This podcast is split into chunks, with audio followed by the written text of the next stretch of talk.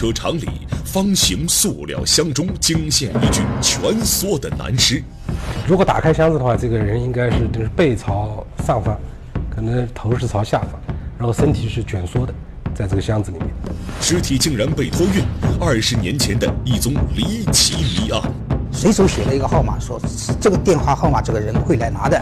赤膊打游戏的神秘男人，他深居简出，不见天日。我一直在问你到底叫什么，到底叫什么？叫什么？然后我就跟他说，我找你二十年。哎，找你二十年了。红色塑料箱里的秘密，托运谎言背后的罪恶，拍案说法，离奇故事为您讲述。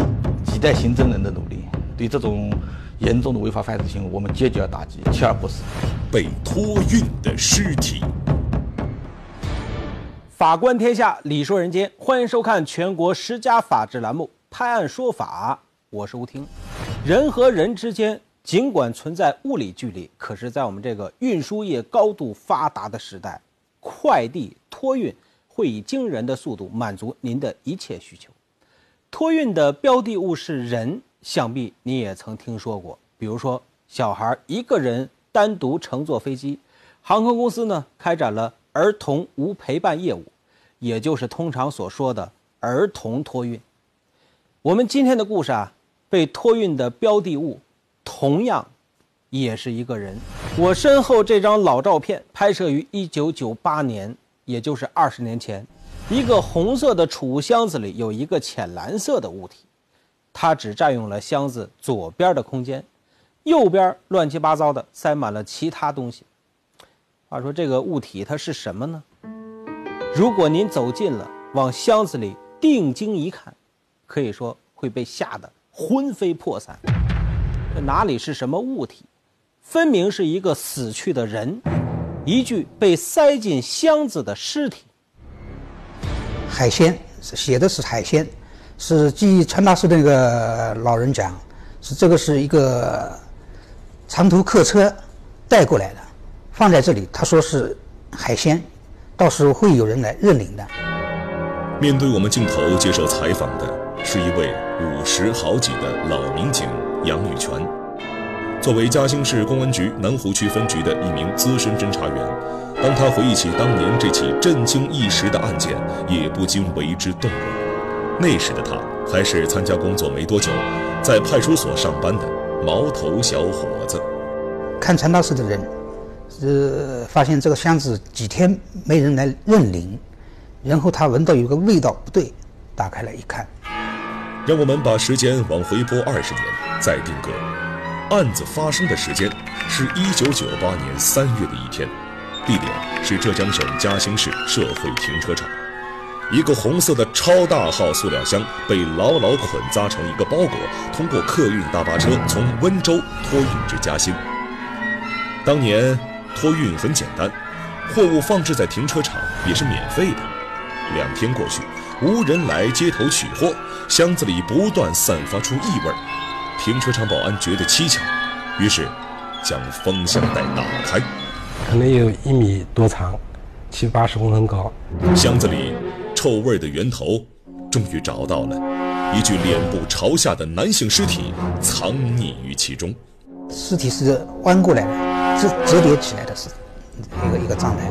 因为这个箱子毕竟小了，人是长的，不是折叠了以后，它硬塞塞到这个箱子里面的。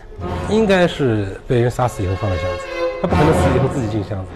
尸体的面部表情比较有点恐怖的，脸上有血迹。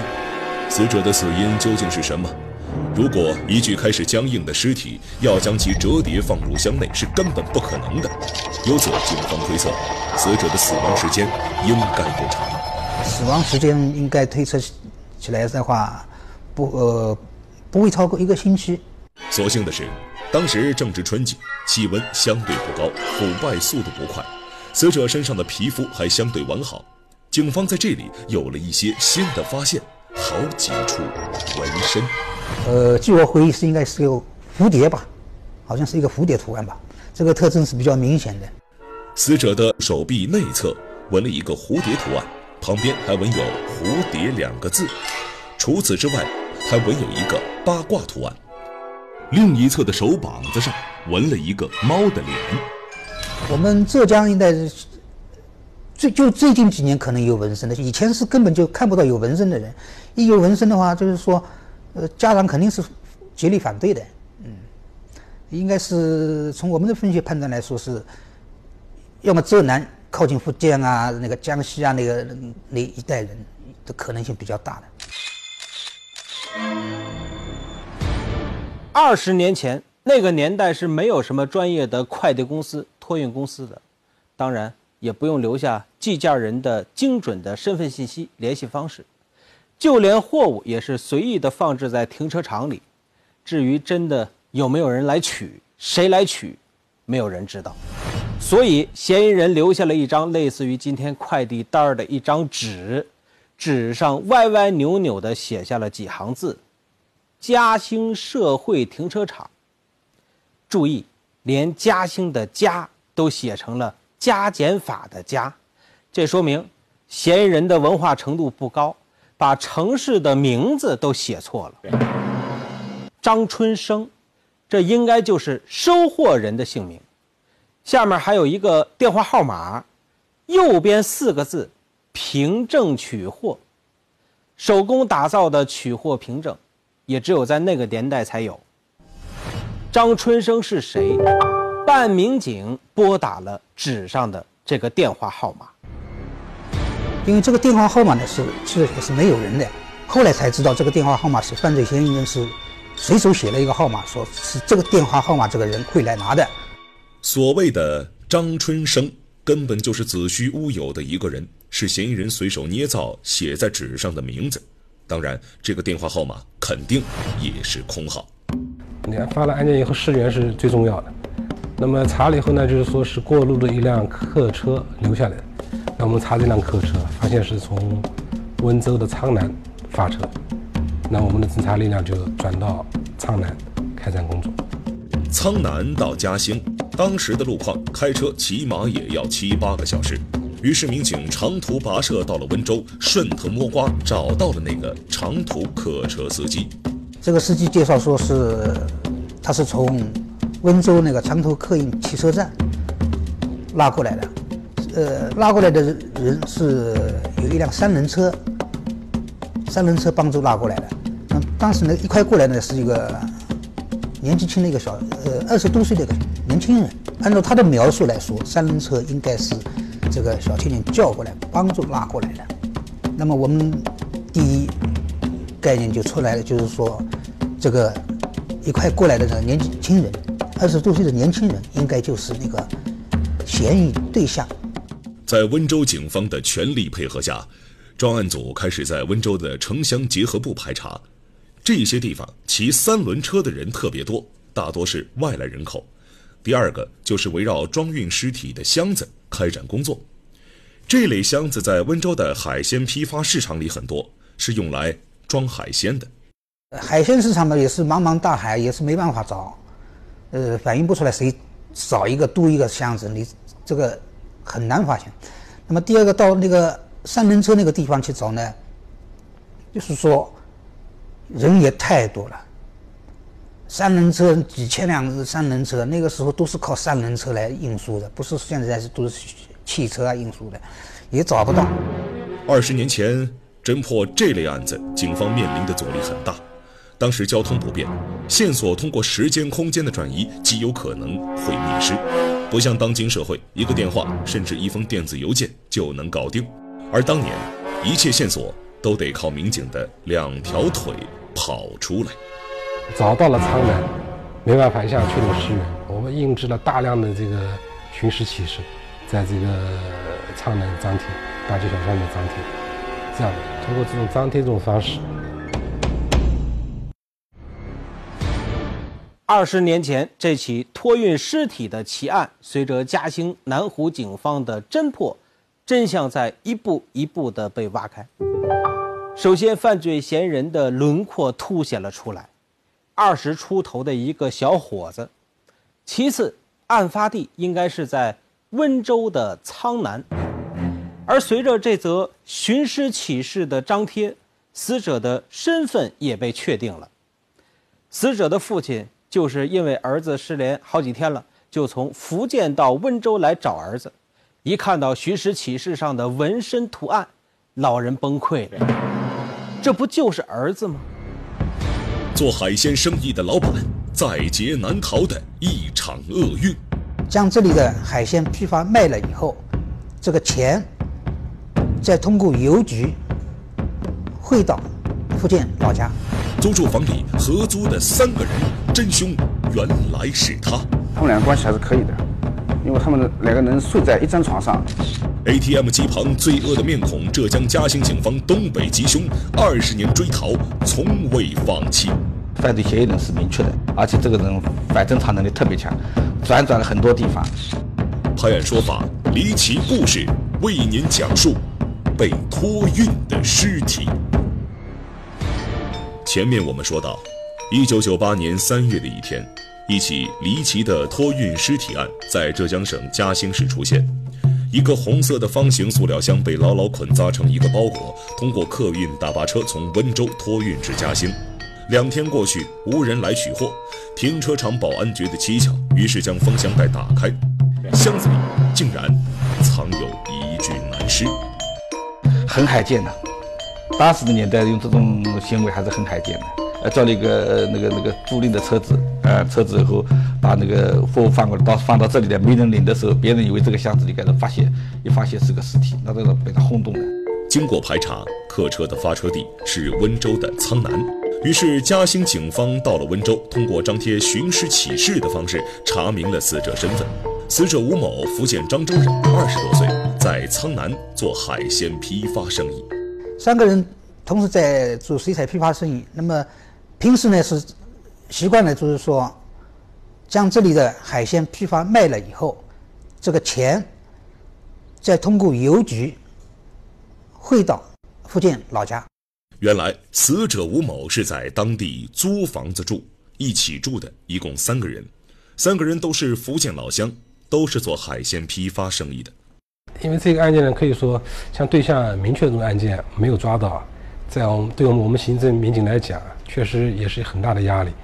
呃，不管是出于对这个死者的来说，还是对我们这个资深民警来说，就是不抓到这个对象，总觉得就是咽不下这口气了。为什么王永峰会说出这样的话呢？因为当年的侦查情况一目了然，三个福建人当中，一人死亡，一人被警方找到了解情况，剩下的一个人已经潜逃了，他应该就是嫌疑人。同住人员刘某的调查中，刘某反映提到，他们这个房间里面住的人应该是三个，另外一个姓柯，现在已经不知去向。这个不知去向的柯某，正是具有重大作案嫌疑。柯某生于一九七五年，福建省云霄县人。当年的户籍系统里，一张黑白的照片，柯某的面相显得很青涩。就是这样的一个人，炮制出了当年轰动一时的托运尸体案。犯罪嫌疑人是明确的，而且这个人反侦查能力特别强，辗转了很多地方。所以说，我们从这个案件侦破到现在，每年我们都会到他的那个家里周边。且他可能生活的地方，我们每年都会去侦查。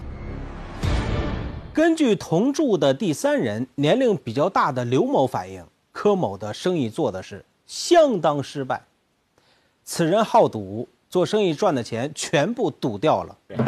柯某的父亲洞悉了儿子的恶习后，在福建也不愿意将货款打给他了，所以柯某平日里给人的印象就不太好。刘某还说了。死者失踪的那天，当他问柯某吴某去了哪儿，柯某的回答是吴某去汇钱了。到了晚上，柯某以找了一个女人回来过夜为由啊，让刘某离开这里啊，离开这个出租房去别的地方睡。结果第二天，柯某就一走了之，从此了无音讯。您说说这欲盖弥彰的种种说辞，证明作案的人。不就是柯某吗？据刘某说，三个人中，因为自己比较年长，所以平日里柯某和死者吴某走得最近，近到什么程度呢？一个床上睡觉。这个租房子里面呢有两张床，一张床呢是这个刘某住的，另外一张床呢是死者吴某跟柯某两个人睡的。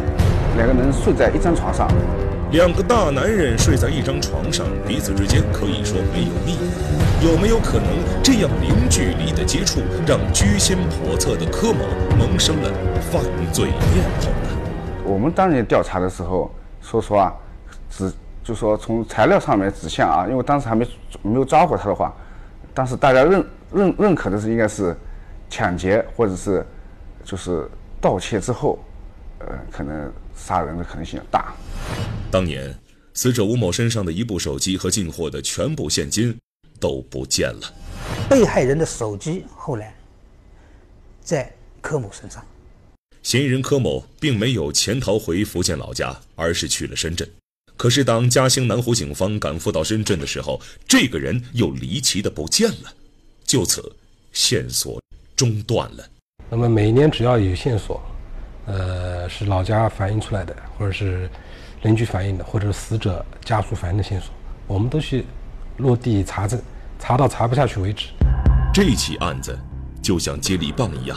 被嘉兴南湖刑侦人代代传承，办案的民警换了一茬又一茬，可是卷宗永远摆在那里。时间不能抹掉一切，正义永远不会缺席。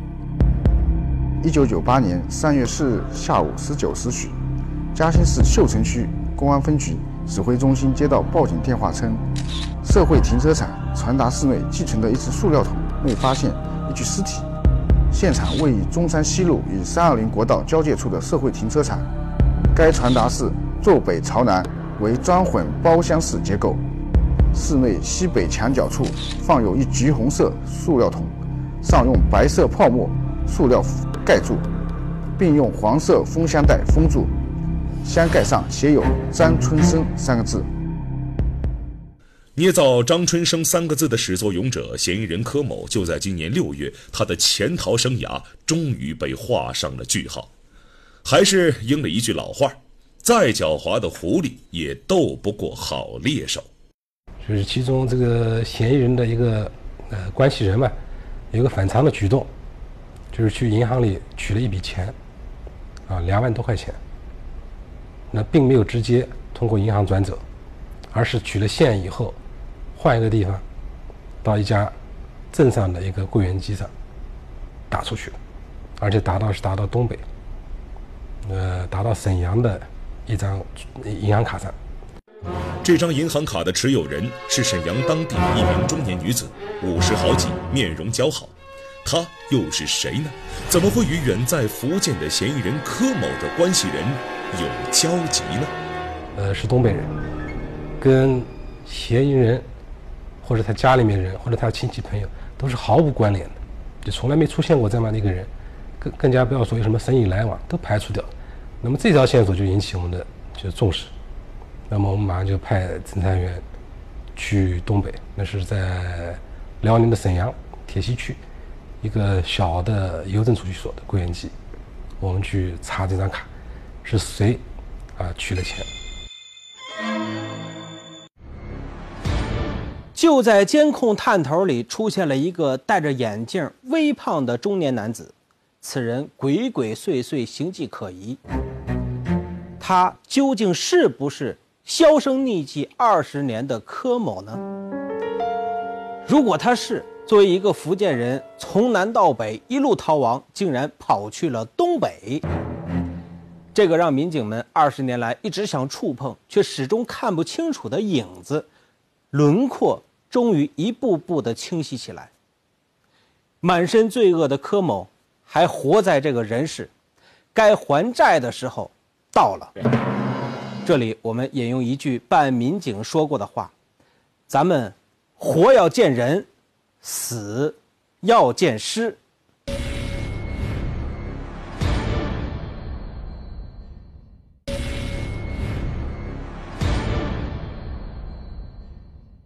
神秘的东北大姐，十一岁差距的忘年之交。我们调查，她最亲密的就是这个女人。背负罪恶的秘密不见天日，煎熬的逃亡生活何时是尽头？她自己就说了，我可能有糖尿病。那我说你为什么不去医院他就说不敢去。女朋友后来去哪里了？奉劝在逃人员早日回头是岸。对正义也是一种伸张，啊，你不管时间再长，作为我们公安精神，肯定是要把他犯罪嫌疑人缉捕归案。拍案说法，离奇故事为您讲述被托运的尸体。前面我们说到，二十年前，二十多岁的福建男子吴某在浙江温州苍南被人杀害，嫌疑人将尸体塞进一只红色方形塑料箱里，谎称是海鲜，将其托运到嘉兴。案发后，嫌疑人柯某一直在逃。二零一七年，浙江省公安机关命案积案攻坚专项行动开展以来，嘉兴市局将该案作为重点攻坚案件，组织嘉兴、南湖两级公安机关精干警力，组成专案组，落实相关侦查工作。今年六月十四号，专案组获取一条可疑的取款信息，嘉兴警方立即赶赴辽宁沈阳，调取了沈阳市区的一个 ATM 机的。监控录像，低着头，呃，取了钱以后，转身就往这个柜员机的这个对面走。对面呢，其实不是马路，是一个小的公园，他是顺着这个小区边上的这条小路走过来的。来路呢，应该是走走的是马路，是水泥路；去路呢，就取了钱以后就是钻公园了，又觉得比较奇怪。取款的这张银行卡的主人是一名女性，东北人，五十多岁了。以前在哈尔滨做过物流生意，这几年回到沈阳。蹊跷的是，这个离取款地两百多米的一个小区里面，这个女人租了一套房子，是用她自己的身份证登记的。我们布置警力呢，就是对这个这个点就进行的蹲守和观察，一天就是就没出过门，一直到晚上天暗了以后呢，他那个当时窗帘还没拉的时候，就发现在在客厅呢。有一个打赤膊的男性，就坐在电脑前，可能在上网或者在玩电脑。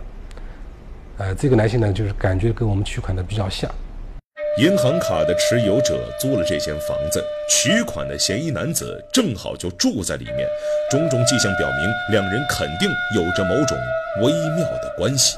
确定抓捕的时候，我们就在考虑关键的问题：怎么样顺利的抓到他？因为我们不是怕他这种反抗，我们是怕他自残。那二十年也过了，这个人如果是被我们锁定了、抓捕了，那案件也是一个了结。但是怕他在我们发现他以后再自伤自残，这个案件就不是这么完美。如何巧妙地实施抓捕？蹲守的民警发现，嫌疑男子有一个很大的嗜好，整天足不出户，把自己关在屋里打游戏。于是民警想到了一个办法。啊，最后我们还是觉得断他的网线。于是视网如命的嫌疑人在网断掉之后如坐针毡，起身打开房门，准备出门查看。此时，守候在门外的民警们开始行动了。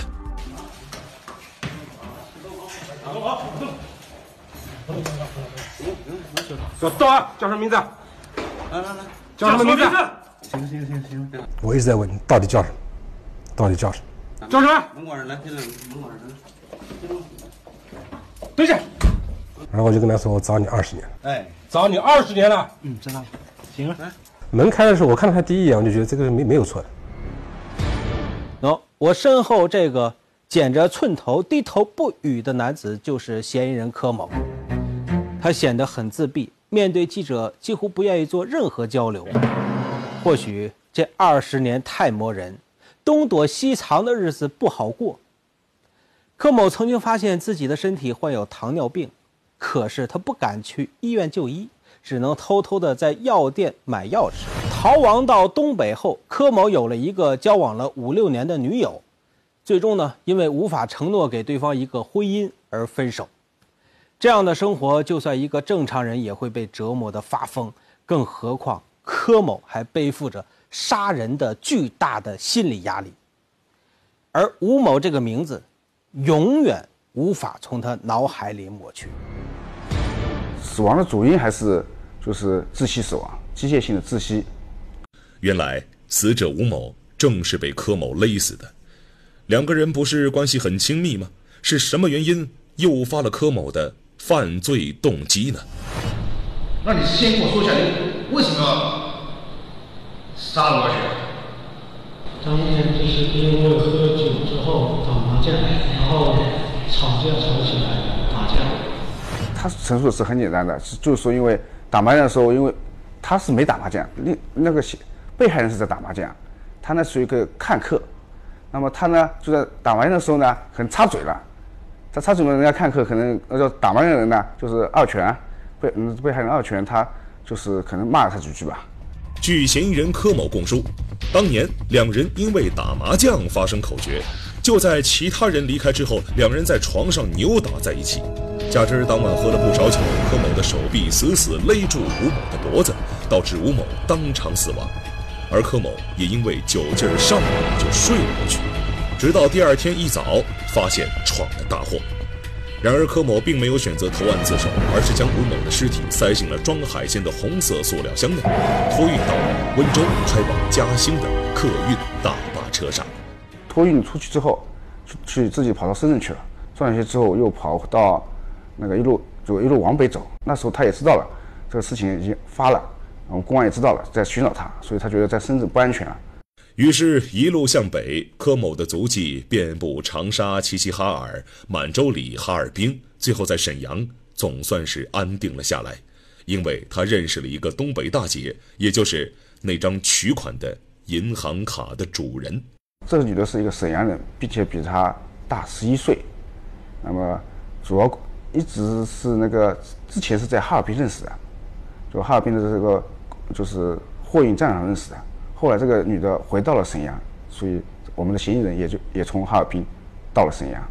原来这位大姐是柯某在哈尔滨打黑工时认识的货运站女老板，以老家的身份证丢失为由骗取了对方的信任之后，大姐对柯某非常照顾，出面帮他租房子，将银行卡交给他用。我们调查他最亲密的就是这个女的。由于只能躲在黑暗里生活，无法见光，嫌疑人柯某以打游戏为生。每天躲在屋子里上网打游戏，卖装备、卖号来维持生活，只有隔三差五才出门买点简单的生活用品。他自己就说了我可能有糖尿病。那我说你为什么不去医院？他就说不敢去。二十年的躲藏，今天的到案，对于柯某，应该是一种真正的解脱。呃，就是嫌疑人的父母亲，呃，也也也是对他们也是一种伤害。呃，包括对他自己，自己到现在四十多岁，啊，一事无成，呃，也没有自己也没有成一个家。你说如果能够有后悔药，他花，我想他花再大的代价，他也会去争取。因为当年的一时冲动，掠夺了别人的生命，背负着难以启齿的秘密和巨大的精神压力，柯某东躲西藏。惶惶不可终日。自从作案后，他没有过上一天安稳的日子，每一天对他而言都是黑色的。为了生存，他只有依靠谎言欺骗，失去了一个正常人最基本的生活权利。当然，也没有家庭。四十三岁的人生留给他自己的，只有自我封闭的性格和一颗阴暗的心。早知今日，就应该选择早日投案。逃亡或者不逃，事实难以磨灭，亲人日思夜想，望穿秋水，受害人深陷悲痛，难以释怀。好了，感谢收看今天的节目，我们下周再见。